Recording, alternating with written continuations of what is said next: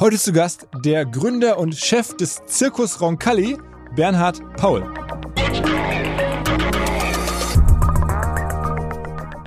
Diese ganze Comedy-Schiene tötet vieles ab. Jeder, der irgendwann einmal bei einem Kindergeburtstag komisch war, kriegt äh, Samstagabend schon bei RTL, sage ich jetzt einmal. äh, und, äh, und wird verbrannt. Der kann gar nicht so gut sein. Also äh, deswegen wächst da nichts nach.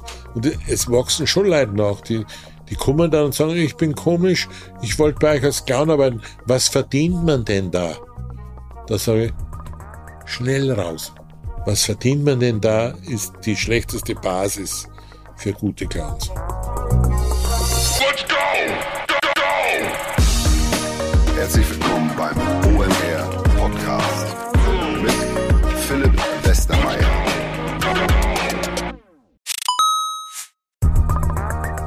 Ihr werdet euch wahrscheinlich fragen, warum unser Partner SalesViewer hier so oft im Podcast wirbt. Aber das ist relativ einfach zu erklären, denn wenn wir hier mittels Podcast Reichweite für SalesViewer erzeugen, dann besuchen natürlich auch hunderte von Menschen die Website von SalesViewer und SalesViewer kann dann mit dem eigenen Tool die Website-Besucher oder deren Firmen vor allen Dingen mit Klarnamen entschlüsseln. Also Podcast-Werbung führt zwangsläufig zu immer mehr Website-Besuchern und Website-Besucher lassen sich in Firmen Klarnamen von SalesViewer entschlüsseln und zu neuen B2B-Kunden machen. Und natürlich, auch wir bei OMR sind sehr zufrieden mit SalesViewer, nicht nur als Kunde, sondern auch als Partner. Wir setzen deren Tool ebenfalls ein zur eigenen B2B-Lead-Generierung und entschlüsseln damit die Website-Besucher von OMR, OMR Reviews oder anderen Tochterfirmen. Man sieht einfach, wer eure Webseiten besucht hat und wofür sich potenzielle Kunden interessiert haben. Neben uns, also OMR, sitzen aber auch noch deutlich größere Firmen wie Stepstone, Avato Systems, Sport5, Talon One oder die die Vodafone-Tochter Grand Centrix bereits auf SalesViewer und generieren damit täglich neue B2B-Leads. SalesViewer ist bekanntlich auf unserem hauseigenen Software-Bewertungsportal OMR Reviews das bestbewertete Tool in gleich drei Kategorien und kann jederzeit kostenlos getestet werden. Wer also sehen möchte, wer auf der eigenen Website drauf war und diese Person dann am besten zu Kunden verwandeln möchte, der kann das alles kostenlos ausprobieren. salesviewer.com slash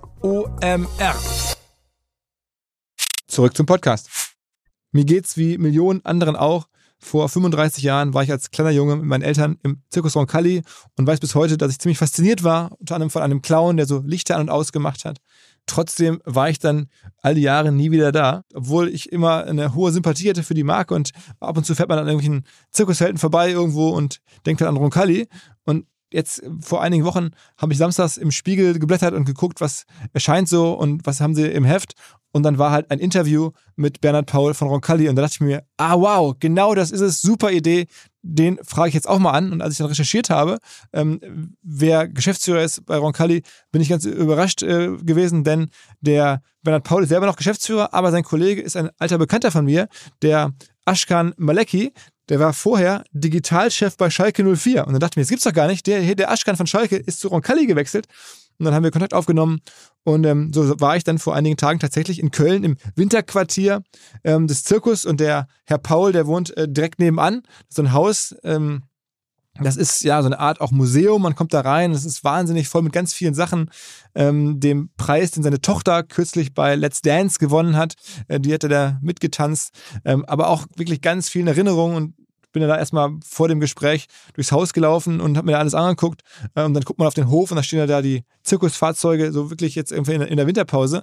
Und der Bernhard Paul saß extrem entspannt, barfuß am Tisch in einer Kombination aus so Trainings- und Hausanzug und hat so beobachtet, wie ich alles beobachte.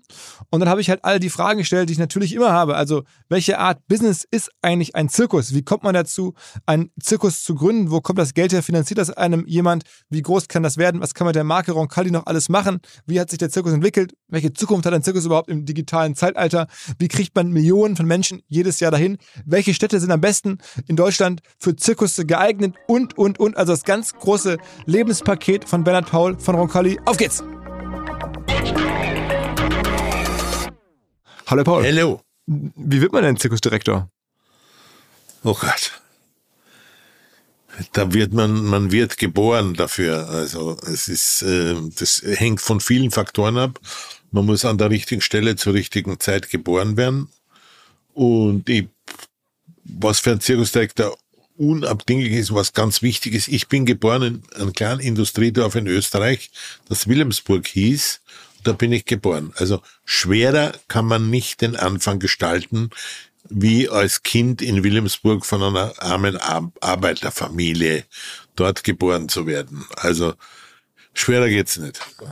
Aber dann trotzdem Studium schon geschafft? Und dann naja, also ich habe nicht gleich studiert, ich musste zuerst die Pflichtschule und die Dings und das Leben kennenlernen, habe mir dann mein erstes Geld als Ministrant verdient. In der Kirche? In der Kirche, ich war Ministrant, konnte aber das Confitio Deo nie ganz auswendig. Ich habe immer Hustenanfälle dazwischen gekriegt, um zu kaschieren, dass ich den Text immer noch nicht kann.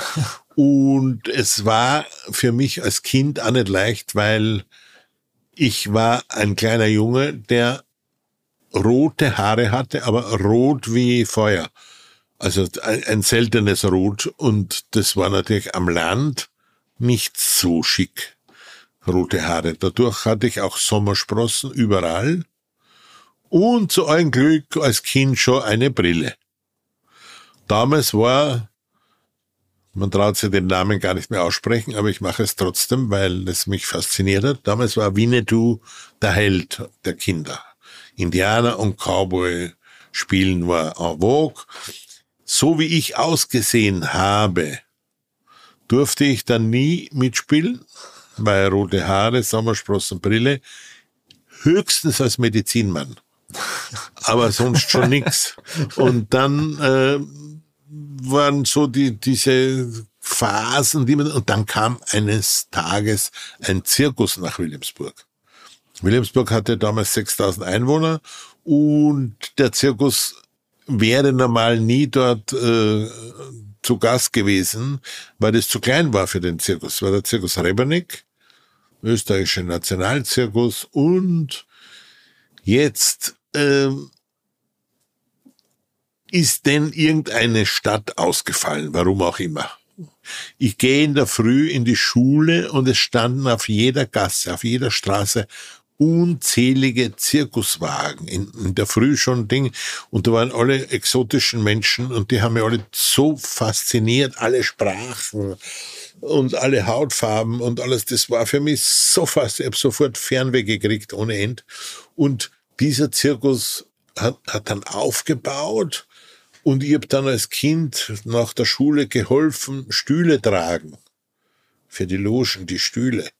Und äh, habe mich dann mit den Zirkuskindern natürlich angefreundet, die zu Hause eingeladen haben. Und meine Mutter war ganz äh, pikiert und so. Und der Zirkus war nur drei Tage in der Stadt.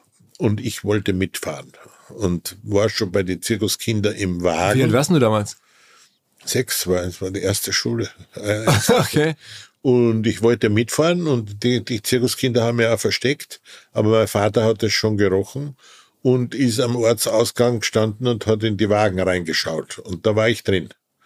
Hab mir rausgeholt und ich hab den Kindern gesagt, ich komme wieder.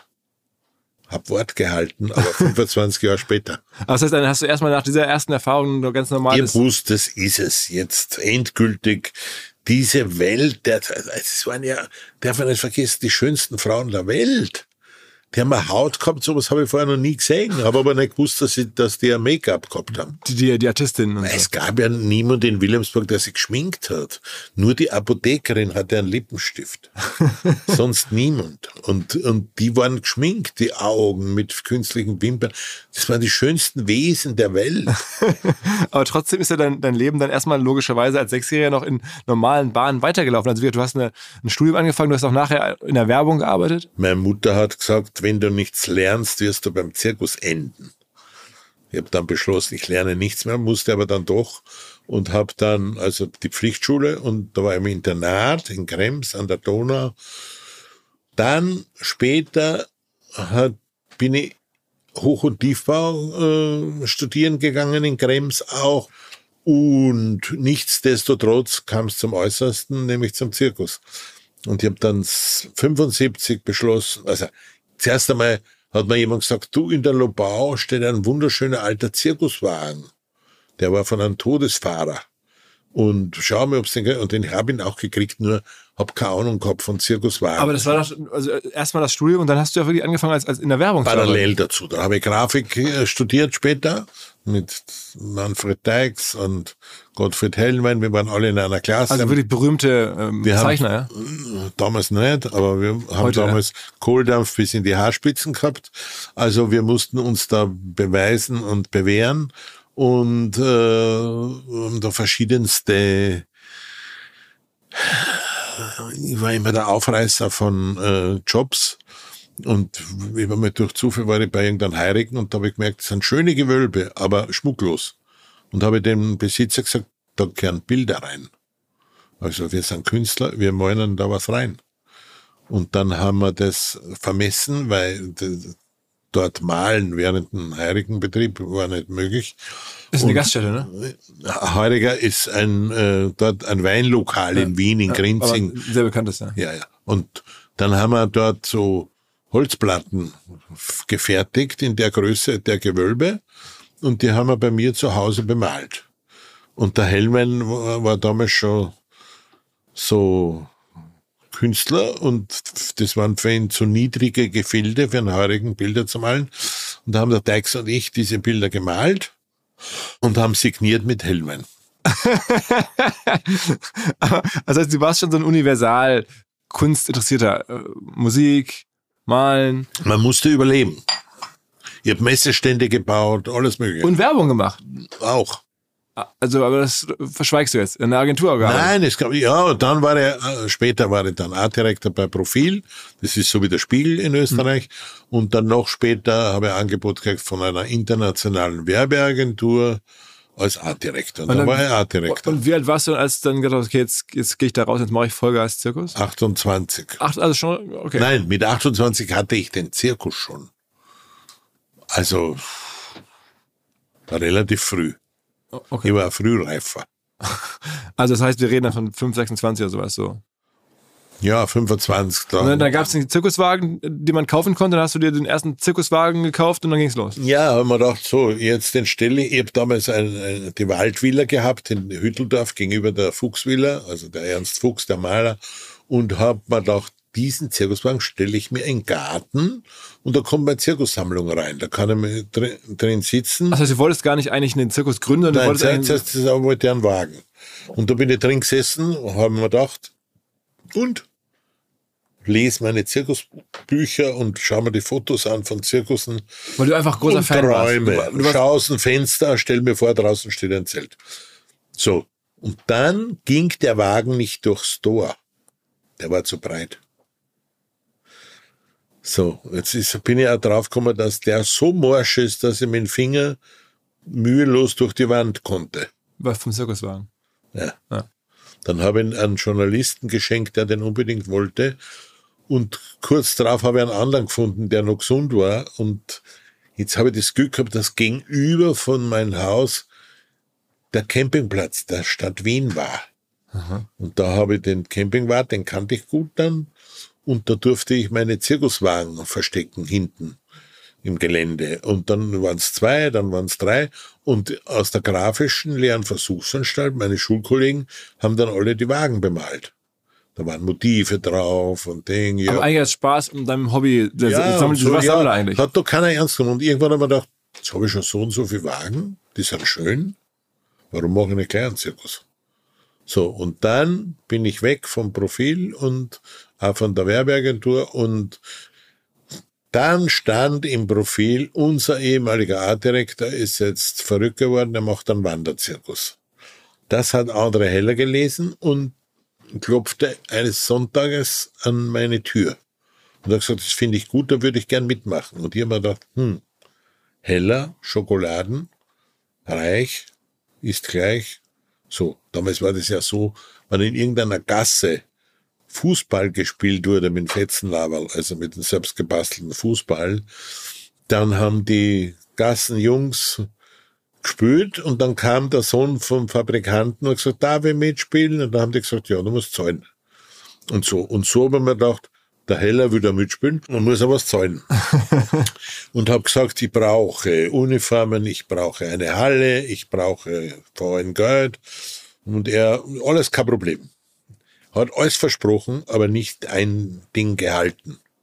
Aber da war ich schon losgelöst mit dem Selbstbewusstsein, dass der André Heller Sohn der Schokoladenfabrik da mitmacht, bin ich zu meiner Bank, die gerade davor noch Niki Lauda das erste Auto, Rennauto gesponsert haben und habe gesagt zum Dr. Oertel, der mich kannte, weil ich dort mein Konto auch hatte, sage ich, Herr Dr. Oertel, ich mache jetzt einen Zirkus mit Heller. Ja, und? Ja, ich brauche ein bisschen Sponsorgeld. Wir lassen gerade ein Zelt bauen. Oh ja, mach, machen wir schon. Dann äh, ging es aber ernst dazu. Ich brauche Artisten. Dann bin ich mit einem alten Jongleur aus Italien durch Italien gefahren und haben jeden Zirkus angeschaut, um Nummern zu finden.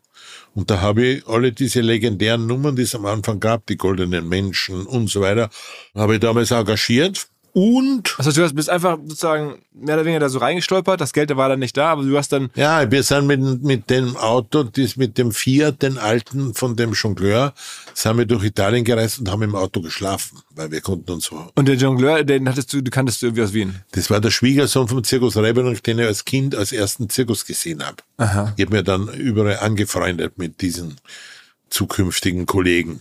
Naja, auf alle Fälle ist es dann aufgrund der ersten Medienmeldungen kam dann der Dr. Nagel, der das Kulturfestival in Bonn im Bonner Sommer immer veranstaltet hat, kam zu mir nach Wien und hat gesagt, äh, ich habe da gelesen, das wird ein neues Projekt, das interessiert mich, weil das mit Kultur zu tun hat und so.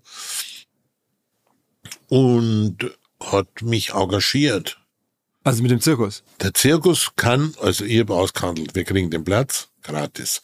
Wir kriegen die Wiederherstellung vom Platz, gratis. Wir kriegen Strom und Wasser, gratis. Und so weiter. Ja, ich habe das alles ausgehandelt. Nur musste in drei Monaten einen fertigen Zirkus dort stehen haben. Das war natürlich Druckmittel.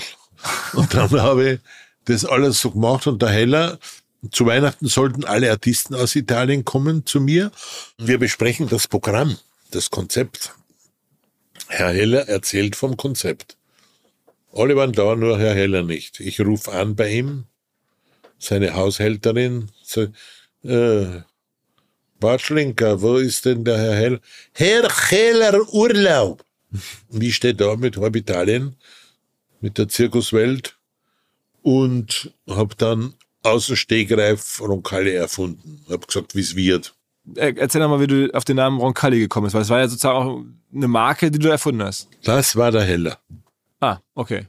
Also es war so, da war Peter Hayek, der damals im Fernsehen den Apropos Film so eine Serie gehabt hat und war auch ein Freund von mir und wir sind gesessen und haben gesagt, wie nennen wir das Kind? Und da habe ich gesagt, ja, es sollte nach Zirkus klingen. Und da haben wir alle irgendwas in den Ring geworfen. Und gesagt, es soll so klingen wie Sarasani. Auf jeden Fall ein bisschen italienisch.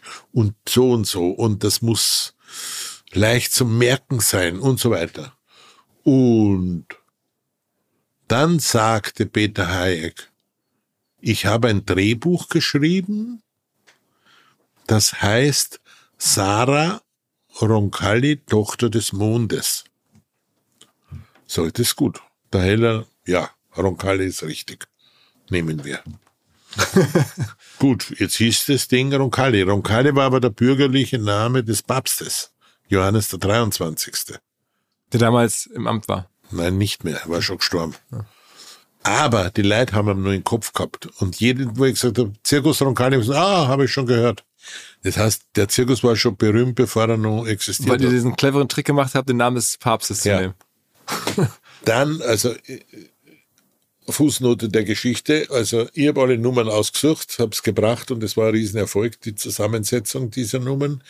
Und der Heller nach kurzer Zeit hat quasi den Zirkus zerstören also lass, lass, lass gar nicht so lange über den sprechen. Ich meine, ihr habt euch ja dann immer getrennt. Das ist ja dann immer das auseinandergegangen. Ja. Dann hast du den Zirkus alleine übernommen. Nicht übernommen, es war immer meiner. Aber auch die Anteile und, und so. Nee, er hat keine Anteile gehabt. Okay.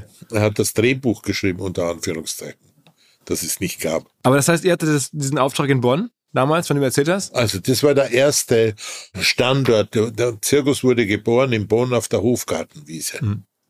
Und dort haben wir das erste Gastspiel das ein rauschender Erfolg war. Das Feuilleton hat sich überschlagen. Es gab eine eigene Sonderausgabe der Süddeutschen in Farbe der Beilage. FAZ hat eine Sonderbeilage gemacht und so. Das war damals eine Sensation. Aber es gab dann ja auch trotzdem, selbst in der frühen Phase, Momente, wo es dann wieder kurz vorm Ende stand, als äh, irgendwie ihr wieder kurz vor der Pleite standet. Ja, das war. Es gab in München dann den richtigen Durchbruch und da war der Streit zwischen uns endgültig und wir haben uns verabschiedet, das heißt er. Und ich habe dann allein weitergemacht und er hat aus dem Background immer versucht, mir zu schaden. Er hat Ansage gemacht bei der Krankenkasse, dass ich die Krankenkasse nicht zahlt habe. Und die wollten mit am Pfänden.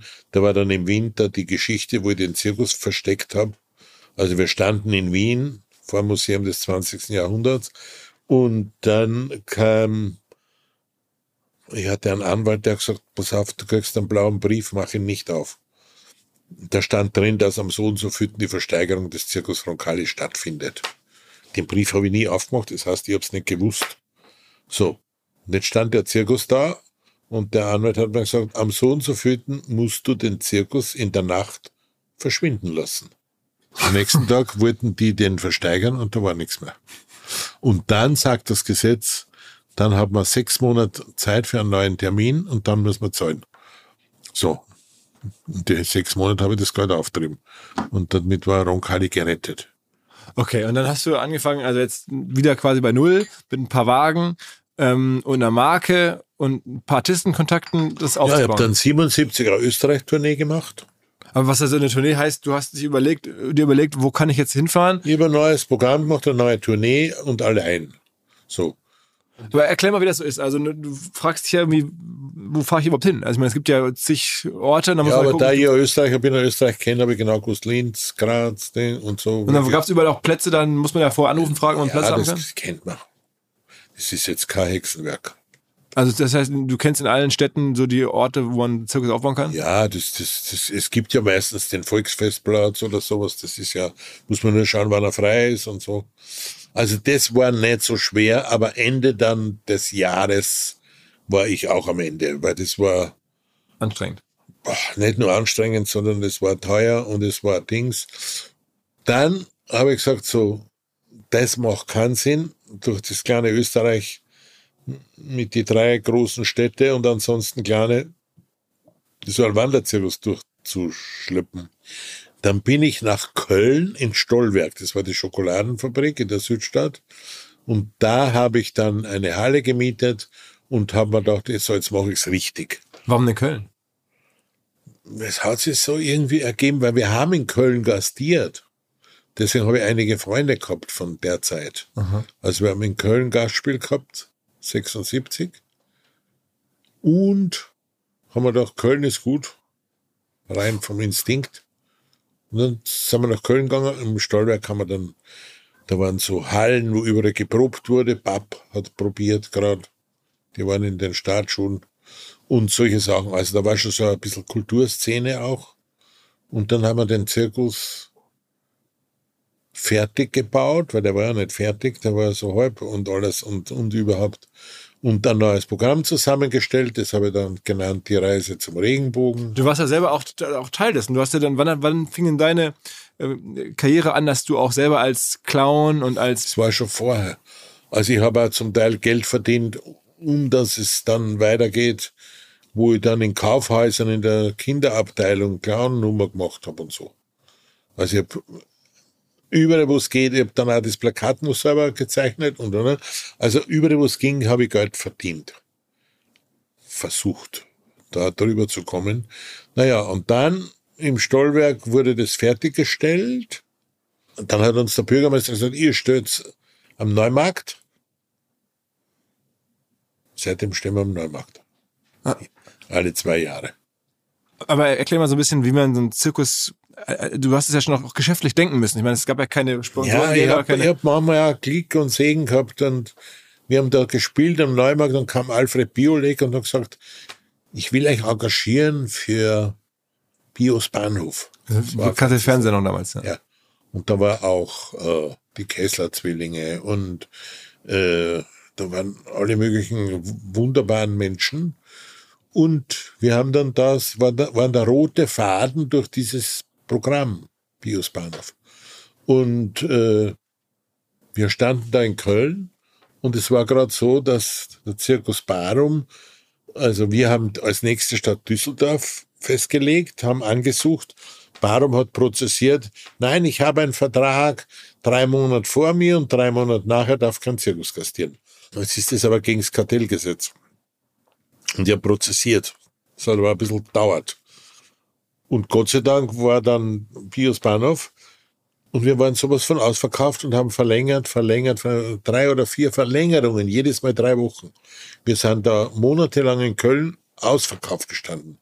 Und als wir in Köln weggefahren sind, waren wir schuldenfrei. Und das werde ich dem Kölner Publikum nie vergessen.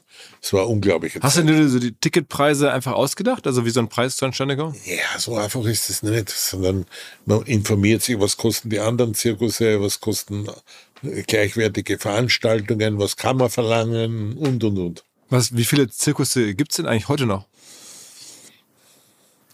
Es gibt noch den Zirkus Krone, dann gibt's noch einen Zirkus Knie, aber nicht den Schweizer, den eigentlichen, sondern einen, Ableger. Und dann gibt's noch, wen gibt's noch? Flickflack. Der ist aber so haarscharf am Zirkus vorbei. Das ist eher Stuntshow mit mhm. Motorradkugel und ja. Rammstein-Musik und so. Äh, ist ein Weg, den man gehen kann, aber nicht meiner. Ja. Äh, Krone ist nach wie vor mit Tiere, Raubtiere und alles. Und ich war der Erste, der gesagt hat, bin der erste tierfreie Zirkus. Das, aber, das kann man erst viel später, ne? Ja. Aber sag mal, so Sarasani und diese bekannten Namen, die gibt's alle nicht mehr? Alles zu. Es, ist, es gab früher Zirkus Busch und Zirkus Sarasani und Zirkus Althoff. Die gibt's alle nicht mehr. Alle zu. Haben alle aufgehört, ja. weil es wirtschaftlich sich nicht mehr lohnt. Ja, oder wie auch immer. Jedenfalls, irgendwie sollte man schon langsam ein Marketingkonzept haben in der heutigen Zeit. Da hat sich ja viel geändert. Wie wir angefangen haben, haben wir noch einen Kassenwagen gehabt voller ausgedruckter Tickets. Und das waren so Blöcke. Und da hat man heute ist alles Computer. Also da gibt's prinzipielle Unterschiede. Das, heißt, das Internet war noch nicht erfunden. Ja, okay, logischerweise. Das heißt, dann hast, dann habt ihr da irgendwie langsam angefangen, Wagen für Wagen oder immer neue Shows, neue Artisten kennenzulernen, neue Städte zu bereisen. Das ging dann über viele Jahre. Es gibt uns bald 50 Jahre in zwei Jahren. Und Durchbrüche waren, so wenn ich, ich habe das versucht in der Vorbereitung zu lesen, irgendwann gab es eine erste ARD Show oder eine Serie über euch? Es gab eine Fernsehserie, Studio Hamburg hat die gedreht für die ART. Da war noch Inge Meisel, hat noch mitgespielt und so Leid und Eddie Konstantin. Ja, habe ich gelesen. Ja, es gab immer wieder so Dinge. Es gab dann auch einen Film, wo ich mitgespielt habe und oder mehrere sogar. Und und und. Also ich, ich war ständig elektrisch und äh, aufgeladen. Aber konnte man da mit ähm, dem Zirkus als Sicht damals denn Geld verdienen? Also war das ein gutes Geschäft? Die Butter war am Brot. Heißt? War okay. War okay. Und dann hast du dir aber dann schon auch kaufmännisch drüber nachdenken müssen. Also musst du dir überlegen, was kann ich mir für Artisten leisten? Ja, habe ich ja immer gemacht. Also ich habe mir schon überlegt, wie, was, wo. Also man, andere hatten den dreifachen Salto mit was ich was alles und so mit 17 Leute aus Spanien und die haben ein Vermögen gekostet und ich hatte dann Pick mit seinen Seifenblasen aus der Kleinkunstbühne in der Schweiz. Aber der hat zehnmal mehr Erfolg gehabt wie die dreifache Salto Mortale. Was macht so einen Artisten aus? Also woran erkennst das? Das muss man wissen. Also ich sehe sowas. Damals hat mir Emil Steinberger den Pick empfohlen. Jemand dann angeschaut und gesagt, boah, super, den nehmen wir. Und daraus wurde auch eine große Freundschaft bis zum heutigen Tag. Aber der Pick, der ist heute noch im Hinterkopf bei den Menschen. Aber das heißt, du spürst, du siehst eine Nummer und denkst dir, okay, die ist von den Produktionskosten. Es gibt ja Talentscouts. Es gibt Leute, die entdecken Sänger oder Künstler und äh, das ist halt wichtiger als alles andere. Man muss das Talent erkennen oder die Möglichkeiten, die man hat. Und wo kommen heute Leute her, die im Zirkus auftreten? Also was haben die, machen die vorher? Wo üben die sie? Mittlerweile bin ich viel auf der Suche in Lateinamerika oder wir hatten jetzt einen aus Chile, einen Clown und wir haben Leute, also man, es war eine Zeit, wo es absolut äh, notwendig, dass man russische Artisten hatte, weil die waren von der Leistung Ja. unheimlich toll. Jetzt ist es mittlerweile nicht einfach, russische Artisten zu engagieren. Und äh, ich gehe jetzt immer mehr in, in, in, nach Kuba und Chile und solche Länder. Dort gibt's Artisten, die machen unglaubliche Sachen. Und das einfach lernen die, weil sie dazu Lust haben. Da gibt es ja keine Schulen für oder keine, keine Doch. Akademie. Doch, gibt- aber in Deutschland nicht. In Deutschland gibt's in Berlin eine Schule, aber da ist noch nicht groß was rausgekommen. Ähm, weil ich sage jetzt einmal eins, der größte Feind der Kreativität ist die Bürokratie. Und davon haben wir in Deutschland genug. Was sind denn beim Zirkus die wichtigsten Nummern? Also Tiere gibt's ja nicht mehr. War das am Anfang wichtig? Wichtig ist eine Nummer, die Erfolg hat. Es Aber also ist was wurscht, ob der jongliert oder Seifenblasen bläst oder sonst irgendwas aber was ist denn das Programm? Also wenn du so ein Programm zusammensetzt, was sind die Bestandteile? Also Clowns, Artisten, Da gibt's keine Regel. Man muss das im Gefühl haben, dass man sagt, der, es, es muss immer heiß-kalt oder positiv-negativ. Wenn ich irgendwas engagiere, muss ich einen Gegenpart haben. Also nach einer total spannenden Nummer, wo, wo man Schweißen aus den Händen hat und Angst hat und boah, dann ist die vorbei, dann muss ein Clown kommen, um das wieder zu entspannen. Diese Misch, das ist wie beim Kochen. Ich muss die richtigen Zutaten zusammensuchen und dann ein Programm draus machen. Okay, dann mach- machst du jetzt ja dann regelmäßig alle Jahre Nach neu. 45 Jahren Weißt du, wie es geht? habe immer noch das gute Gefühl dafür. Und ist mal irgendwas schiefgelaufen? Also bei irgendwas, bei den Artisten oder so? Eigentlich nicht. Echt nicht. Und das ist aber dir alles Bauchgefühl. Du sagst dann, der Clown kann's, der Artist kann's und dann nimmst du die. Und dann guckst du die Ich schaue Honorare. mir das an und je nachdem, was ich dabei verspüre, je nachdem werde ich tätig. Das heißt, du reist auch nach wie vor um die Welt und guckst dir überall Künstler. Ja, aber nicht, sage ich jetzt so Monte Carlo, weil dort sind alle die Artisten, wo man eh schon weiß, was die machen und dass die gut sind oder so, oder so sondern irgendwo, ich entdecke gerne nach wie vor. Oh, und aber das Zirkusbusiness als solches, ich meine, das ist ja jetzt ja die Show selber und dahinter ist ja auch eine Wahnsinns-Logistik und Infrastruktur. In Deutschland ist das Zirkus-Business irgendwie scheintot. Das Einzige, was jetzt sie bewegt, ist, dass jeder glaubt, einen Weihnachtszirkus machen zu müssen. Es gibt selbst im kleinsten Dorf gibt's noch den Vögler Brucker Weihnachtszirkus, den ersten oder zweiten und überall Weihnachtszirkus, Weihnachtszirkus, Weihnachtszirkus. Und die nehmen jeden Artisten, den sie nur kriegen können, weil es gibt gar nicht so viel, was die brauchen. Nur das ist ein bisschen zum Teil aus der Not die Tugend und da sind manchmal Programme dabei, die, sage ich mal, unter dem Bibelzitat, viele fühlen sich berufen, wenige sind auserwählt. Aber beschreib mal, wie du es hinbekommen hast, dass der Roncalli oder ihr das dann jetzt doch auf ein gewisses Niveau bekommen habt. Ich, ich, 250.000 Tickets, sagt hier gerade der Gesch- Geschäftsführer. Der Geschäftsführer, genau. Ähm, 250.000, das, das machst du ja nicht mal eben so. Also der, da muss ja schon irgendwie, wir haben mehr als die Rolling Stones. äh, ja, ja, in Deutschland zumindest, ah. Und wie viele Shows sind das dann? Also das passen ins Zelt, passen so 1000. Äh, also in der Woche äh, sicher sieben. Wir haben manchmal am Wochenende drei Vorstellungen, Samstag und Sonntag, äh, je nachdem. Aber das Zelt, da passen so 1400 Leute rein oder 1500? Das ist, war das schon immer so die Größe des Zeltes, mit dem ihr Nein, gereist ich seid? wollte nie größer. Also die, das Bestreben, der größte Zirkus der Welt, um am Zelt gemessen zu werden, das war nie mein Ding. Aber es ist, wäre, immer der Beste sein. Aber, aber wäre es nicht wirtschaftlich sinnvoll, da noch mehr Plätze zu haben? Dann könnte man noch mehr Tickets verkaufen. ja, aber dann musst du es auch verkaufen. Umso größer das Zeit, umso schwerer kriegst du eine Stimmung rein. In so einer riesigen Halle ist ein poetischer Clown zum Beispiel verkommt. Also Po Poesie geht nur in kleinen Hallen, sagst du. Nicht, ja, nicht, muss nicht klein sein, aber die richtige Größe. Zu groß, also wenn ich aus der letzten Reihe den Clown nur zwei Millimeter groß sehe, dann sehe ich die Mimik sicher nicht. Wie machst du das, dass ihr die Tickets verkauft? Also über die Jahre gab es ja sehr viel sozusagen PR. Also, du ne, bist ja auch sehr sichtbar selber als Unternehmer und, und äh, Gast im, im Fernsehen in, in, Shows und dann gibt's immer wieder auch, weiß ich nicht, von Cobra 11 habe ich gesehen, ein bisschen zu anderen Sendungen, wo ihr auftaucht. Also das ist irgendwie, ist, das gibt's, aber macht ihr auch richtiges Marketing, wo ihr dann versucht, Tickets... Also ich muss ehrlich sagen, es ist nicht so, dass wir jetzt denen allen nachrennen und sagen, bitte nehmt uns, sondern es ist Gott sei Dank so, dass wir Anfragen kriegen. Von Städten? Von Sendern, von ah. Institutionen, okay. alles mögliche. Wir waren jetzt zum Beispiel, es ist ja jedes Jahr in Kitzbühel das Hahnenkammrennen, mhm. ein Riesenevent immer mehr geworden, mit äh, drumherum jede Menge äh, Vips, die da herumrennen. Äh, und wir haben das Angebot gekriegt, äh, Lilly, dass die dort auftritt. Es gibt ja dort auch so. Deine Tochter? Ja. Die auch Artistin ist, ja. Ja. Und andere Roncalli-Programme, ein paar Artisten von uns. Und wir haben in diesem großen Festzelt, wo dann die Bade sind, haben, sind wir aufgetreten.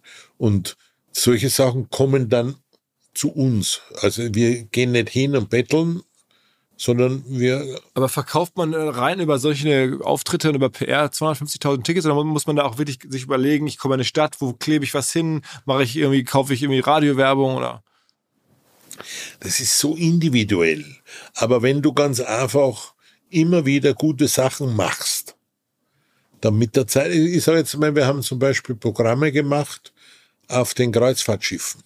Da gibt's ja riesen Bei meinen Schiffen Theater. Ja. ja. Und da haben wir ja, sechs zugleich gemacht, sechs Schiffe zugleich mit Programm.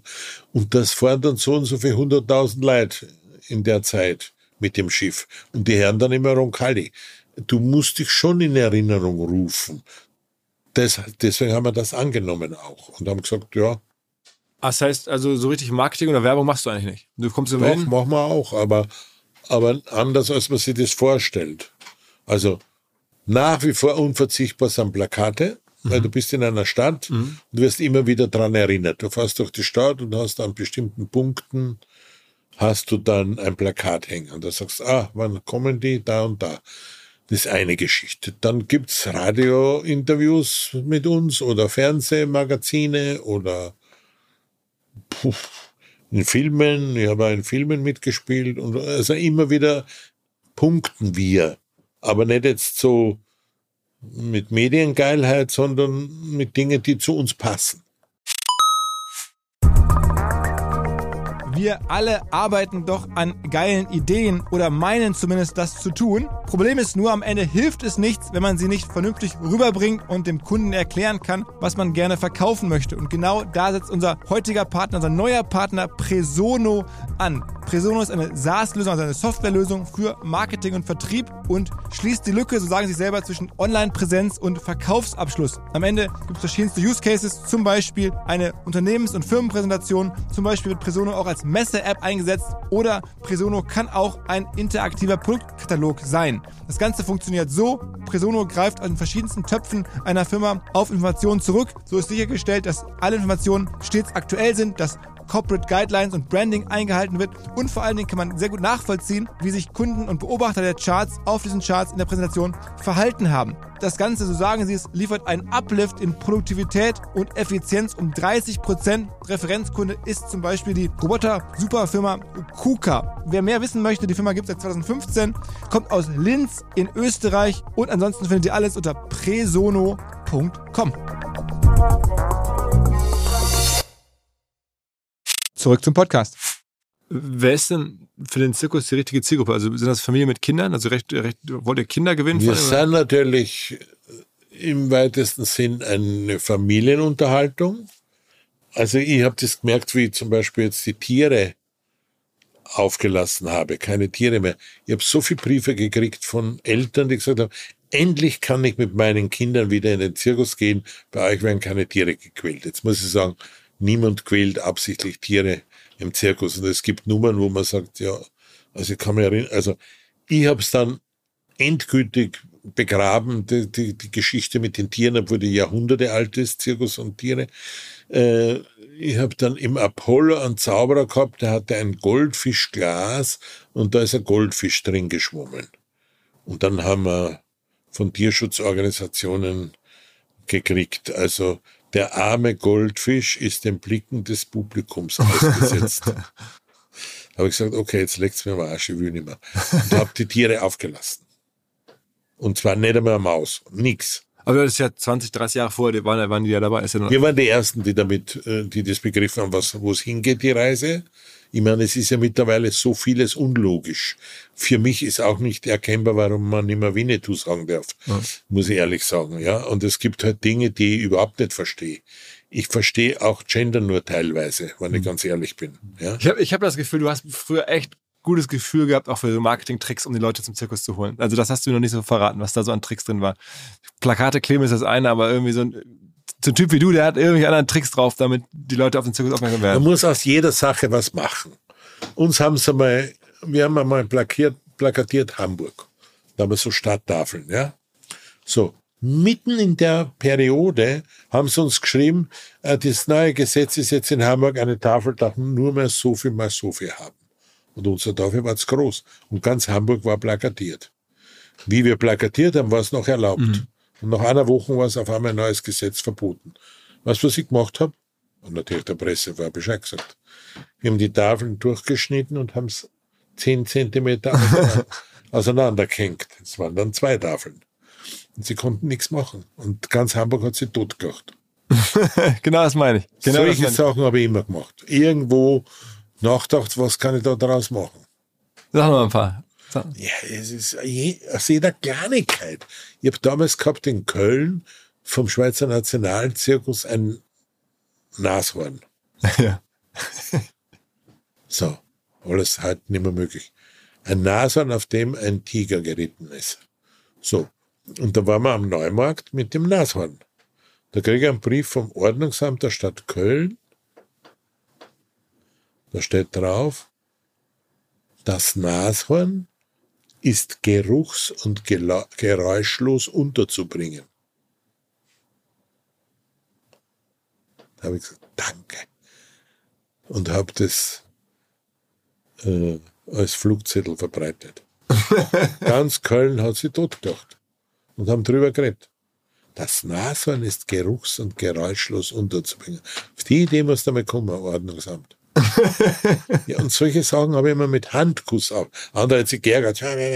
Nein, super. Aber äh, lass uns mal so ein bisschen in, diese Zirkuswelt eintauchen. Ich meine, wir haben jetzt ein bisschen gesprochen, okay, wie man Leute da reinbekommt und wie man sozusagen diese Roncalli-Marke transportiert über auch Medien, über Kooperationen mit, mit, mit Kreuzfahrtschiffen und ähm, dann, wie du an die Nummern kommst, habe ich auch verstanden. Also du guckst dir die an und spürst da irgendwas, sei es nun ein Zauberer oder ein Clown. Gibt es nicht irgendwie, also ein Zirkus ohne Clown ginge nicht, oder? Na, das braucht schon. Ist das, Zauberer braucht man auch? Ja, Zauberer in dem Sinn haben wir ja gar nicht. Okay. Es kann sein, dass irgendwo gezaubert wird im Hintergrund oder im Vordergrund. Aber das ist jetzt nicht so ein Zauberei ist für mich eher Varieté. Ah, das okay. wir auch machen. Ja. In Düsseldorf haben wir das äh, Apollo Varieté. Ja, ja. Da gibt's immer wieder Zauberer. Aber im Zirkus, der Zauberer braucht eine Rückwand. Weil wenn der Zauberer in der Mitte der Manege steht und zaubert, sich die Hälfte vom Publikum, nämlich die hintere, wie er es macht. Deswegen. Kann man es eigentlich machen. Okay. Ähm, lass uns ein bisschen über diese Logistik reden. Also ihr da äh, ist auch berühmt, gibt es auch Dokus drüber, dass ihr mit äh, Zügen rumfahrt. Also wir sind mittlerweile der letzte Zirkus, der noch per Sonderzug von Stadt zu Stadt fährt. In der Schweiz war das noch der Schweizer Nationalzirkus Knie. Die haben jetzt aufgehört, mit dem Zug zu fahren und transportieren alles auf der Straße. Und wenn ich jetzt ehrlich bin, da redet man immer von CO2-Abdruck und äh, was man da äh, in die Welt setzt. Und dann denkt die Bahn drüber nach, immer teurer zu werden und immer mehr Verladebahnhöfe abzuladen oder abzubauen. Und wie würden da Transport noch machen? Der wird, die Autobahnen sind jetzt schon zugeschissen. Man kann sich ja schon nicht mehr bewegen auf der Autobahn. Das sind nur mehr Sattelzüge. Warum wird das nicht am Zug umgeladen? Und deswegen bleibe ich dem Zug treu. Weil, wenn es mit richtigen Dingen zugeht, muss irgendwann die Bahn wieder mal überlegen, ob Transport nicht doch bei der Schiene besser aufgehoben wie viele, ist. Wie viele äh, Zugelemente hast du jetzt, wenn du irgendwo hinfährst? Puh, wir haben da sicherlich 40 äh, Bahnloren, Also wo 40 Waggons. überall ein bis zwei Wagen draufstehen von uns. Es gibt so eine Doku, die ich gesehen habe, da steht, dass ihr irgendwie alleine, ich glaube, drei Kilometer Wasserschläuche verlegt, wenn ihr irgendwo hinkommt. Das ist dann irgendwie, weil ihr ja auch so ein Café habt und die, Ja, äh, die Artisten, die wohnen ja in den Wagen, die brauchen auch Wasser. Die müssen ja gut riechen, wenn sie auftreten. Also müssen es duschen. sind denn die Städte so, dass die euch wollen oder musst du eine Stadt überzeugen, dass du irgendwie. Wir kriegen Zuschriften von Städten, sagen, wie wär's, wenn Roncalli mal bei uns gastiert? Und dann prüfst du das. Ja, aber es gibt auch Städte, die wollen zwar, dass wir gastieren und das dürfen wir nicht und das dürfen wir nicht und das ist verboten und ihr müsst das und dann wenn das und das kostet extra. Dann sage ich, leckt's mir am Arsch. Welches ist denn die beste deutsche Stadt für Zirkusse? Wien. Das ist ja keine, das ist ja- keine deutsche Stadt. Aber Wien ist die beste, was kommt Ich dann? weiß es schon, aber Wien ist, äh, wie die mit uns umgehen, toll.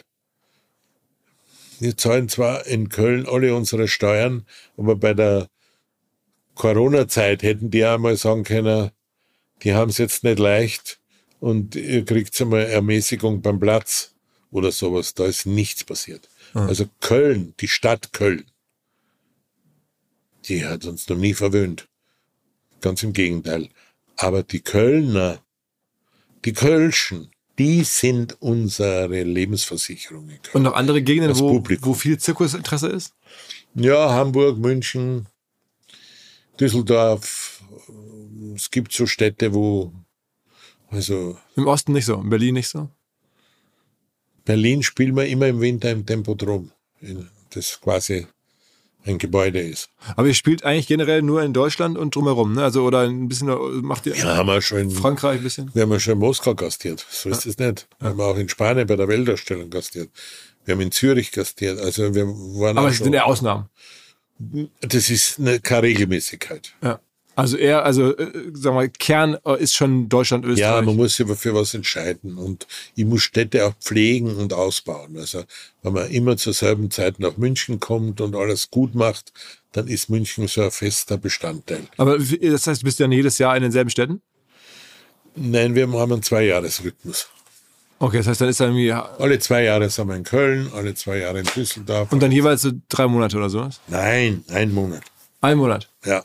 Und dann ist auch eine Stadt am Ende abgefrühstückt. Das heißt, Nein, es ginge in Städten auch länger, aber es geht nicht, weil dann ist äh, Herbstkirmes oder so irgendwas. Ah, aber Also okay. wir, wir sind ja äh, abhängig von den Veranstaltungen in den Städten. Gibt es denn noch Städte oder, oder, oder Sachen, wo, du- wo du noch, nie warst, wo du, wo du glaubst, da können wir noch mal hinfahren?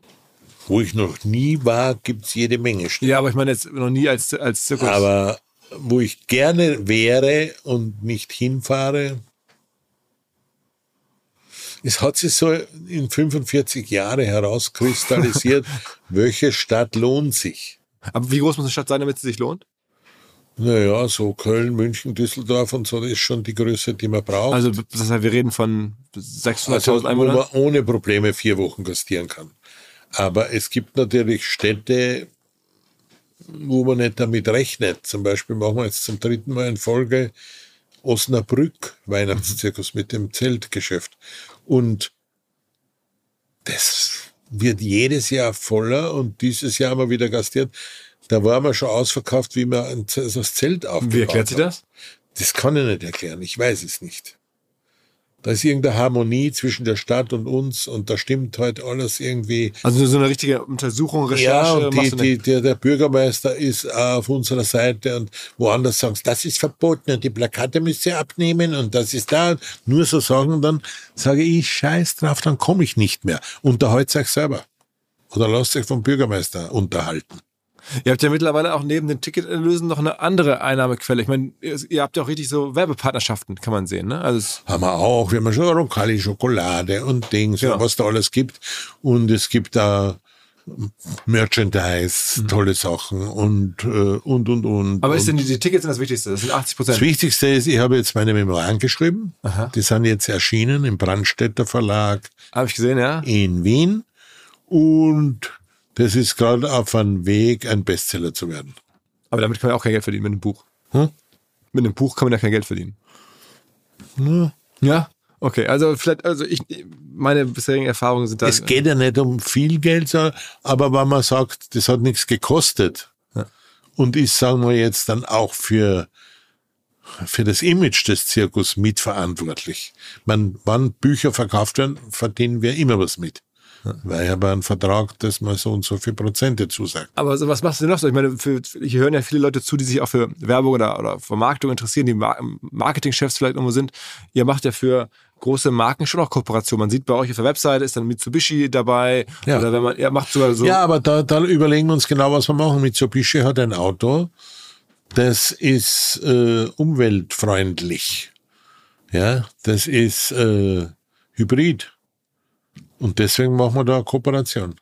Und wie, wie läuft das, wenn ihr was macht, zum Beispiel jetzt für, für Rewe, die, die Lebensmittelkette? Da macht ihr dann auch so eine ei- eigene Tournee Ja, für die. wir ne? haben da zum Beispiel gemacht Roncalli Schokolade, aber ohne Plastikverpackung. Aber das ist dann, das heißt, dann entwirfst du da am Ende Schokolade für die. Wir reden überall mit.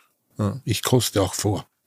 Wenn Aber es überlebt, wird's gemacht. Aber ihr macht ja auch so Tourneen, dachte ich, dass ihr das auch mit denen gemeinsam macht, dass ihr so, so richtig denen auf Tour geht. Und mit Mediamarkt hat es so eine Geschichte gegeben, dass ihr mit denen. Es gibt gar alles. Wir haben eine Eventgesellschaft, die Events ausrichtet. Zum Beispiel machen wir jedes Jahr in Österreich äh, für Swarovski äh, in diesem Park, den die haben, machen wir für die Programm. Es gibt Galas, wo wir für irgendwelche Firmen 100 Jahre Jubiläum gestalten und solche Sachen. Aber Tourneen eigentlich nicht. Aber und Weihnachtsmärkte macht ihr im großen Stil. In Hamburg zum Beispiel macht ihr direkt vom Rathaus einen großen Weihnachtsmarkt. Ja, Wie bist du dazu gekommen? da war eine Ausschreibung. Das war so eine heilige Kuh, der Platz. Da war- ist nie was stattgefunden. Und dann haben wir eine Ausschreibung gemacht und haben ein gutes Konzept vorgelegt und seitdem machen wir das. Ist das ein gutes Geschäft? Naja. Also, wir sind Idealisten, aber leben müssen wir auch. Also, es ist das Konzept so, dass wir das, was überbleibt, weil wir müssen ja wieder investieren. Wir haben zum Beispiel dieses Jahr gemacht, eine alte Institution, Hamburger Institution, Schümanns Austernkeller. Und da haben wir das, das habe ich damals, die Einrichtung, die wunderbar war, Jugendstil das habe ich gekauft, aber gleich den Namen dazu gekauft. Das war ja über Generationen. Und jetzt mm, haben wir Schümanns Außenkeller am Weihnachtsmarkt in Hamburg. Und es war immer Tradition, dass die Hamburger zu Weihnachten einmal Austern mit einem Glas Sekt getrunken haben. Und siehe da, schon stehen die Schlangen im Schümanns Austernkeller in Hamburg und schlürfen Austern und trinken dazu Also Champagner. du denkst dir dann immer Sachen aus, siehst du Sachen, hast Ja, man muss schon ein Gespür haben, was die Leute mögen, was sie lieben, was ihnen fehlt. Es wird ja alles immer weniger individuell. Es ist ja alles nur mehr Ketten und Marken und was ich was alles, das ist ja alles Fahrt. Aber wenn es sowas Individuelles gibt, das gibt's ja nur einmal. Aber erklär noch mal vielleicht so ein bisschen, also das verstehe ich, ähm, über den Zirkus so als, als Geschäft. Ich meine, ist das, du, ist, ihr macht ja, das kann man nachlesen, so ungefähr 25 Millionen Euro Umsatz im Jahr mit allem, was ihr so treibt, ne? Weiß ich nicht, aber kann sein. Also steht im Internet. ist das dann, bleibt da viel von hängen? Weniger als man denkt, weil es gibt diese Steuer und diese Abgaben und diese Dings und der Transport wird teurer, alles wird teurer. Und wir achten darauf, dass wir gerade immer noch, es muss was überbleiben, weil sonst können wir das nicht am Leben erhalten. Du hast ja auch 400 Leute, die für dich arbeiten, habe ich gelesen. Also zu Weihnachten sind sicher alles in allen 1000 Leute, von Weihnachtsmarkt über 1er Zirkus, 2er Zirkus, Apollo, Roncalli Café, wenn ich die alle zusammenzähle. Also wir sind auch ein Arbeitgeber. Also, aber so ganzjährig, so fest. Das kommt drauf an, alles hat seine Zeit. Das ist ja auch Weihnachten nicht ganzjährig. Mhm. mhm. Also das heißt, wir sind irgendwas zwischen ein paar hundert Leuten und dann über tausend Leute dann in der Hochsaison. Naja, es kommt drauf an. Im Sommer reist Roncalli und hat 150 Leute. Das sind die, die mit, mitfahren. Und die schlafen dann alle in den Wagen. Und, so. Ja. und du schläfst ja auch nach wie vor, wenn du hast mir gerade Ja. erzählt, wenn du irgendwo hinfährst, dann in Hamburg bist du nicht im Hotel, sondern bist du schläfst im Wagen. Ja. Und es gibt ja sogar Leute, die auch hier bei euch, im, wir sind jetzt hier gerade hier im Winterquartier in Mein Köln. Bett wird doppelt genutzt, meine Frau und ich. Wie lange sind dann Leute bei dir tätig? Also hast du dann so Leute, die 20, 30 Jahre beim Zirkus arbeiten? Länger. Es gibt Leute, immer wieder denke nach, wie lange ist der schon dabei? Ist der schon? Da gibt es Leute, die sind Georg Bommer, der Kapellmeister, ist jetzt 45 Jahre dabei. Hast du schon mal Angebote bekommen, das ganze Ding zu verkaufen? Ich würde es ja nicht verkaufen und deswegen lege ich auf, wenn jemand sagt, ich wollte gern den Zirkus kaufen. Du, ist schon weg, die Leitung. Aber es, kommen immer wieder Leute und wollen das. Ja, das, also mich interessiert nicht so Sachen von, von Walt Disney bis die so groß oder Soleil oder so. Das ist ja was, was alles irgendwann dann so nach Fabrik ausschaut. Und Also Cirque du Soleil ist ja der größte Zirkus der Welt eigentlich, oder? na, das, das, da wird mehr Theater drum gemacht, ein gutes Marketing. Aber die waren ein paar Mal so an der Grenze auch. Also der, denen ist zwischendurch auch nicht so gut gegangen. Aber das ist eine eigene Sparte. Das ist, das ist, ich habe früher immer gesagt, das ist Eisrevue ohne Eis. Bei Cirque du Soleil. Was gibt es denn noch für, für Zirkus, die sozusagen auf dem, auf dem globalen Niveau? Gibt es nicht auch den chinesischen Staatszirkus und sowas? Die, Der, der ist momentan auch sehr ruhig. Äh, Die Russen sind auch sehr ruhig. Es gab ja dann Tourneen mit russischen Zirkus und also die Politik vermischt schon einige Grenzen, muss man sagen. also das heißt, du, aber du wolltest Expansion auch nie. Du hast irgendwie so, äh, Wachstum ist jetzt für dich kein Ziel eigentlich, dass du sagst, ich will das Ding größer Nein, machen. überhaupt nicht. Überhaupt nicht. Also wirtschaftliche Motive treiben dich nicht an. Nee. Ich weiß auch nie, was ich auf mein Konto habe oder was ich in der Tasche gerade habe. Geld ist eigentlich für mich nur insoweit wichtig, dass ich meine Leute pünktlich bezahlen kann. Denkst du trotzdem manchmal, also nach wie vor wirtschaftlich über, oder ja, kommerziell über Sachen nach und denkst dir, okay, früher habe ich Plakate geklebt, heute müsste ich eigentlich mit meinen Acts, meinen Artisten oder, oder Künstlern bei Instagram sein oder bei YouTube sein und so? Sind wir ja auch. Also wir, wir be- benutzen natürlich die neuen Medien und äh, alles das, was halt wichtig ist. Und wir wissen natürlich, welche Ziel- Zielgruppe was will. Was, was ist da wichtig? Wel- Welche, welche Plattform bespielst du oder so? Naja, es, es gibt ja so Zielgruppen, die, also die, wo, wo das dann belastet ist, mehr mit Mode und äh, alles Mögliche. Äh, Familie ist ein wichtiger Faktor. Und äh, wir merken, dass sich die Influencer und Co. auch mit uns beschäftigen. Wir haben mal in Wien Mitternacht am Radarsplatz, wo der Zirkus stand, ein äh, Geheimkonzert gehabt. Es war Aloha Black, I need a Dollar Dollar. Und äh, das ging nur übers Internet und wurde von der Red Bull äh, veranstaltet. Und da habe ich gemerkt, dass diese Leute, die, das war alles geheim und trotzdem war Mitternacht der Platz schwarz vor Menschen. Und die haben sie alle vor die Zirkuswagen und vor diese ganzen zirkustypischen Sachen gegenseitig fotografiert und verschickt und versendet. Für die war das völlig neu. Ja? Die kennen ja nur Discos äh, oder Boutiquen oder sowas, aber Kultur ist ja dann nicht so verbreitet, sagen wir. Also die gehen nicht zu den Bayreuther Festspielen, sage ich jetzt einmal, vereinfacht. Aber da sind sie gekommen und dann hat Aloha Black ein Konzert gegeben, eine Stunde lang. Da war schon was los. Das ist schon gut. Wir haben ja schon Modeschauen gehabt und, und, und. Meine Tochter ist ja dann einmal wieder bei Fashion dabei, der, der, die strahlt dann wieder in den Zirkus rein.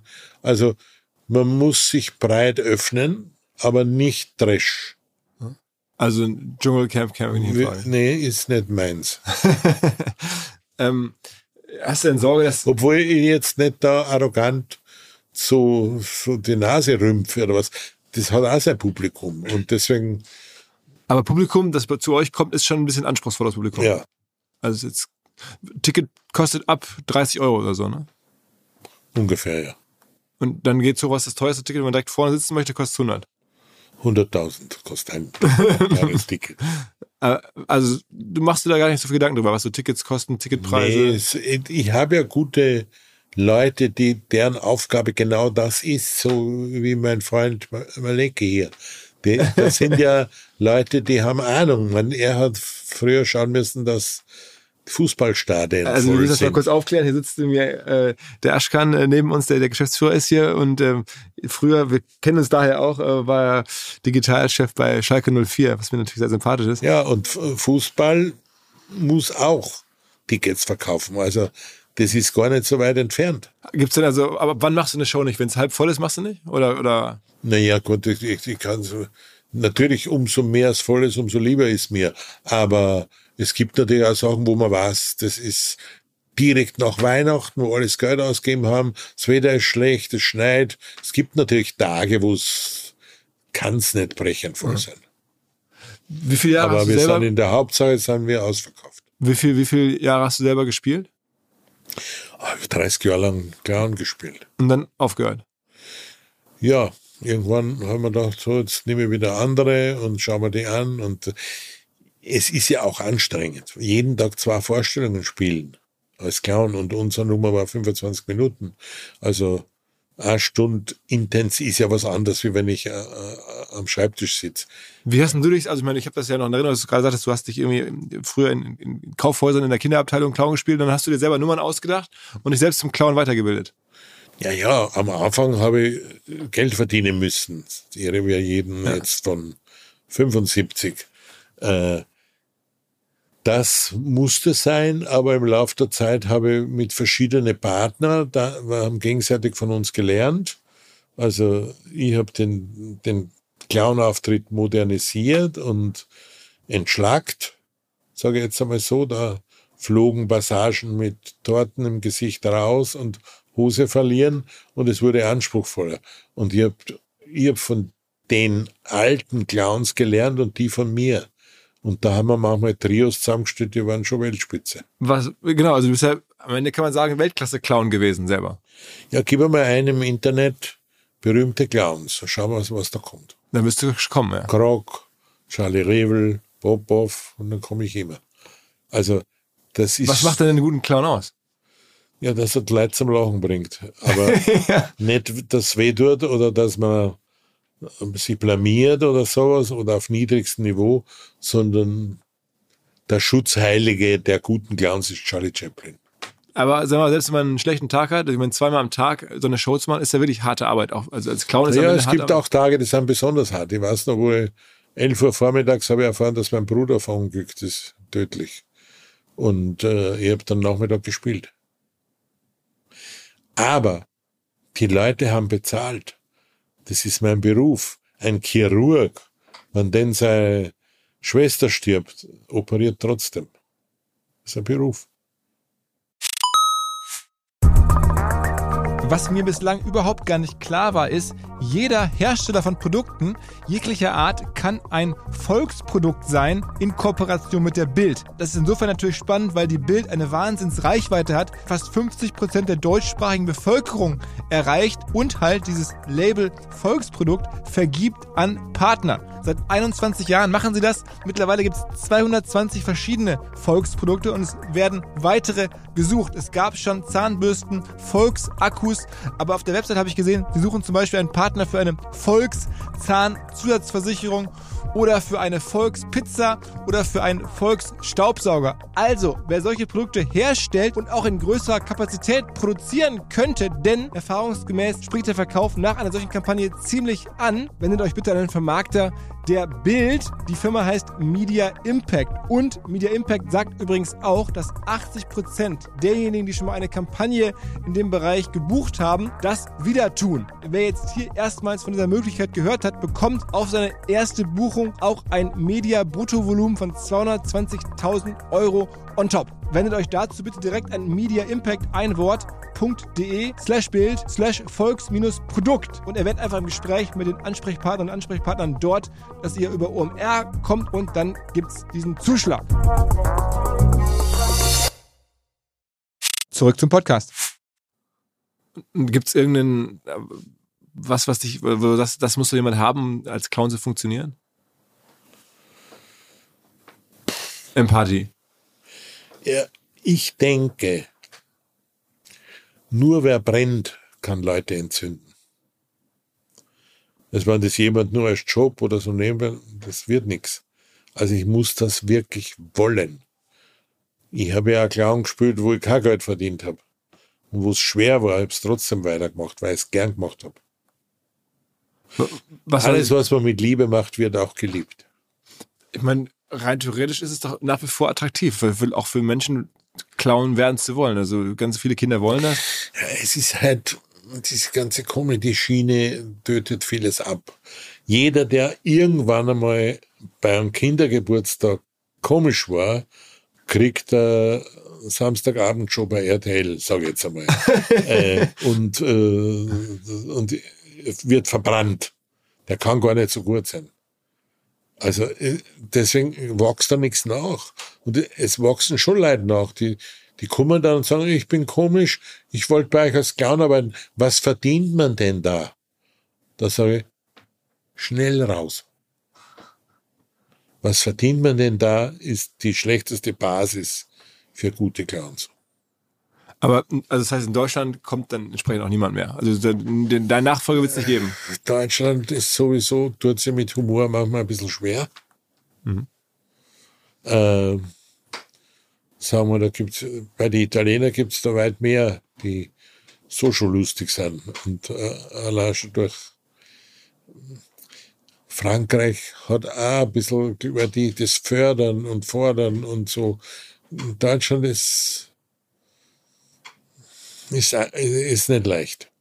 Glaubst du, dass das Zirkus als solches, wie wir es heute kennen, eine Zukunft hat? Also auch im ganzen Umfeld von alternativen Unterhaltungsangeboten? wenn man lebendig bleibt, das heißt, wenn man sich auch verändert. Wenn man immer dasselbe macht, und das haben viele Zirkusse gemacht, ich sage jetzt einmal Sarasane und Co., die machen immer, ein Zirkus muss sein Elefanten, Raubtiere, exotische Tiere und Clowns, egal wie gut, und dann noch äh, Jongleure und Feuerschlucker und so.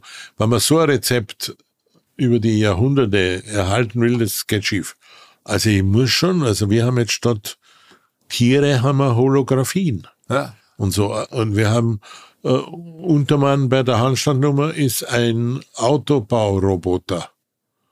Der macht dann den Untermann quasi, der hebt den hoch, dreht den. Also ein Roboter, der sozusagen den Artisten spielt. Sozusagen. Ja, so wie in den Autofabriken, wo dieser Arm da und solche Sachen sind neu, sind anders. Und wenn ich alles, was unangenehm an aufstoßt, entferne, wie Plastik und solche Sachen, und dann nicht so Käfige mit irgendwelchen Tieren drin herumstehen hab, äh, die nicht nur den Leit Leuten stinken, sondern wirklich stinken. Wenn ich das Unangenehme entferne und äh, der Zeit anpasse mit der Zeit, ohne dass ich den Zeitgeist hinterherhechle. Also ich baue jetzt nicht statt ein Buffet ein Tattoo-Studio in der heutigen Zeit. Also man muss schon wissen, was man ändert. Aber wenn man sie nicht verändert, wer nicht mit der Zeit geht, der geht. Wie kommst du denn auf so eine Nummer mit diesem, sagen wir mal, Roboterarm oder so ein Hologramm? Ich schaue mir alles durch die Brille des Zirkusmenschen an. Ich sehe zum Beispiel einen Bericht über Autofirma, wie die Autos bauen, ein Fließband, und sehe diesen Arm und denke mir, wenn der Arm das kann, könnte man ihn auch programmieren, dass er, dass man oben drauf einen Handstand machen kann. Und dann erkundige ich mich, was sowas kostet. Und im Ernstfall habe ich dann eine Nummer mit zwei Mann-Nummer, aber der eine Mann ist ein Roboter. Was gibt's denn noch für Ideen? Also sag mal so ein paar andere Sachen, die noch Ich habe im. Laufe der Zeit viele solche Sachen gemacht. Also ich habe auch die Technik, äh, ich habe zum Glück Hoch- und Tiefbau studiert. Ich habe gemacht eine Kuppel, die sich elektrisch öffnen kann. Also dass im Sommer, wenn es sehr heiß ist, dreht es oben auf und die warme Luft, die immer nach oben geht, zieht da raus und zieht frische nach. Also biologische Klimaanlage. Also solche Sachen habe ich immer wieder erfunden. So, und dann bin ich beim nächsten Mal gekommen, da habe ich schon gesehen, Pläne auf die Tische liegen bei der Fa Fabrik. Und da stand immer Roncalli-Kuppel. Da haben die für die ganze Welt diese Kuppel gebaut. Ich habe es vergessen zu patentieren. Aber solche Sachen sind wichtig. Wenn immer nur Götze und sage, warum kommen die Leute nicht? Wie geht's denn weiter mit so einem Zirkus? Also du willst ihn ja vererben an deine Kinder, hast du gesagt, ne? Ja, das ist jetzt ein schleichender Übergang. Die Kinder sind alle drei, Gott sei Dank, talentiert, machen schon Sachen. Die Lilly hat, also die Kinder haben schon mehrere Nummern einstudiert und gemacht, weil ich darauf Wert lege, dass sie auch selber wissen, wie das ist, in der Manege zu stehen. Nicht nur Befehle zu erteilen vom Schreibtisch aus, sondern wirklich äh, das auch zu machen und zu verstehen. Also deine eine Tochter, die ist halt auch, sagen wir mal, prominent geworden, vor allen Dingen durch ihre Ja, Tanzshow, Let's Dance. da alle zusammen eine ne? Rollschuhnummer gemacht, die Kinder, Luftnummer. Also seit, seit, sie sind auch mitgereist, die muss, Seit Jahren schon sind die nochmal treten die auf. Und Lilly ist ja Tänzerin oder Artistin, was machen die? Die Tänzerin ist jetzt geworden. Die hat noch nie getanzt in ihrem Leben. Auf, also, Nur bei Let's Dance hat dafür aber gleich gewonnen. äh, was haben die, was machen die, was machen die anderen Kinder? Die Vivi hat Dingsnummer gemacht, Rollschuhnummer. Die Vivi hat gemacht Ringnummer, also in der Luft. Also richtig So ein artistisch. Ring. Ja. Der Adrian hat bei den Rollschuhen mitgemacht. Und der Adrian ist jetzt Leiter des Apollo Varietés in Düsseldorf und ist ein guter Gitarrist geworden. Die Band jetzt ist gerade ein Programm, das heißt Rock'n'Roll Zirkus. Glaubst du, dass man heute noch einen Zirkus gründen könnte? Also wenn man jetzt sagt, irgendwie, ich habe da auch Bock drauf, dass, dass das noch ginge? Es ist schon schwerer geworden. Also, ich habe gesagt, damals, wo ich angefangen habe, das war gerade noch Tellerwäscherkarrieren möglich. In der heutigen Zeit ist ja alles verboten. Das darfst du nicht, wenn du das, musst du das. Und es wäre Hindernislauf. Also mit nichts was zu machen, ist heute schwerer wie früher. Es sind so die ganzen Musical-Theater und so eigentlich ein Problem für dich? Also es sind ganz viel so Event. Nee, ich finde es gut, weil wenigstens werden wieder Tänzer herangebildet und alles mögliche. Die Lichttechnik wird weiter gebaut. Es gibt dann neue Produkte für Bühnentechnik und so. Also das ist- sehe ich durchaus positiv. Wie viel, wie viel Zelte habt ihr? Wenn ihr jetzt so fahrt, gibt es immer nur den einen Zirkus oder, oder könnt ihr auch parallel? Wir können drei Zirkusse zur selben Zeit aufbauen. und das, Komplett. und das macht ihr mit manchmal. Kassa, mit Ding. Wir haben es manchmal schon gehabt. Da war irgendwie ein großes Event, eine Woche lang, da haben wir einen Zirkus hingestellt. Dann ein Zirkus war da mit die Höhner unterwegs und mit der Kelly-Familie haben wir auch manchmal einen Zirkus gemacht. Einfach weil man sich kennt und weil man Lust hat zusammen. Ja, die, die, die Kelly-Familie habe ich in Wien entdeckt. Die sind auch mal auf der Straße gesungen. Als Kinder, wirklich Kinder. Und da habe ich die in den Zirkus geholt.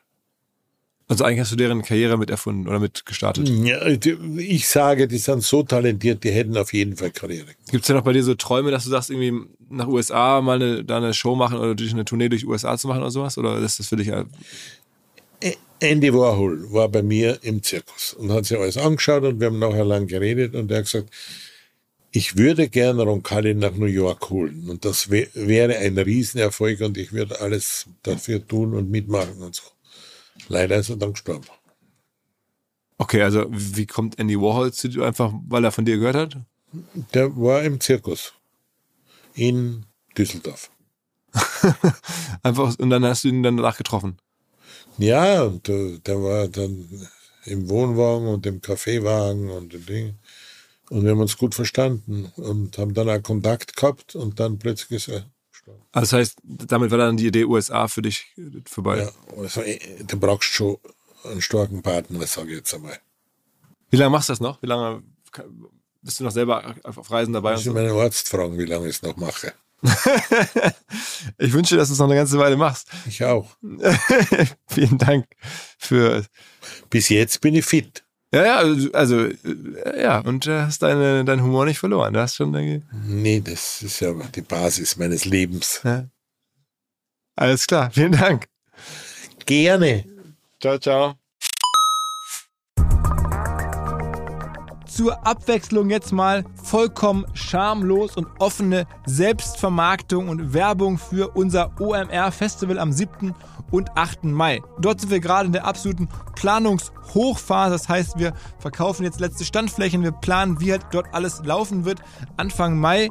Und weil das so ist und weil wir noch einige Flächen und Möglichkeiten, Masterclasses, Präsenzen frei haben, wollte ich nochmal dazu aufrufen, sich da bitte zu melden, wer noch nach neuen Kunden, nach neuen Leads sucht, wer eine Plattformen sucht, um seine Brand transparenter und sichtbarer zu machen, wer in irgendeiner Form nach Nachwuchs, nach Talenten sucht, all das können wir ermöglichen. Ihr könnt bei uns gesehen werden, ihr könnt bei uns wirklich wachsen, aber halt nur jetzt in diesen Tagen, denn irgendwann müssen wir dort die Bücher schließen, weil die Planungszyklen Richtung Mai dann zu kurz werden und vielleicht auch, weil einfach alles verkauft ist. Deswegen jetzt nochmal der Hinweis, denkt an unser Festival jetzt, wer dabei sein möchte mit Masterclass, mit Speaking, mit vor allen Dingen aber Präsenzen auf der Fläche, mit Ständen. Einfach ganz kurze Mail an inbound.omr.com. Innerhalb eines Tages melden sich da eine Kollegin, ein Kollege und dann startet die Zusammenarbeit.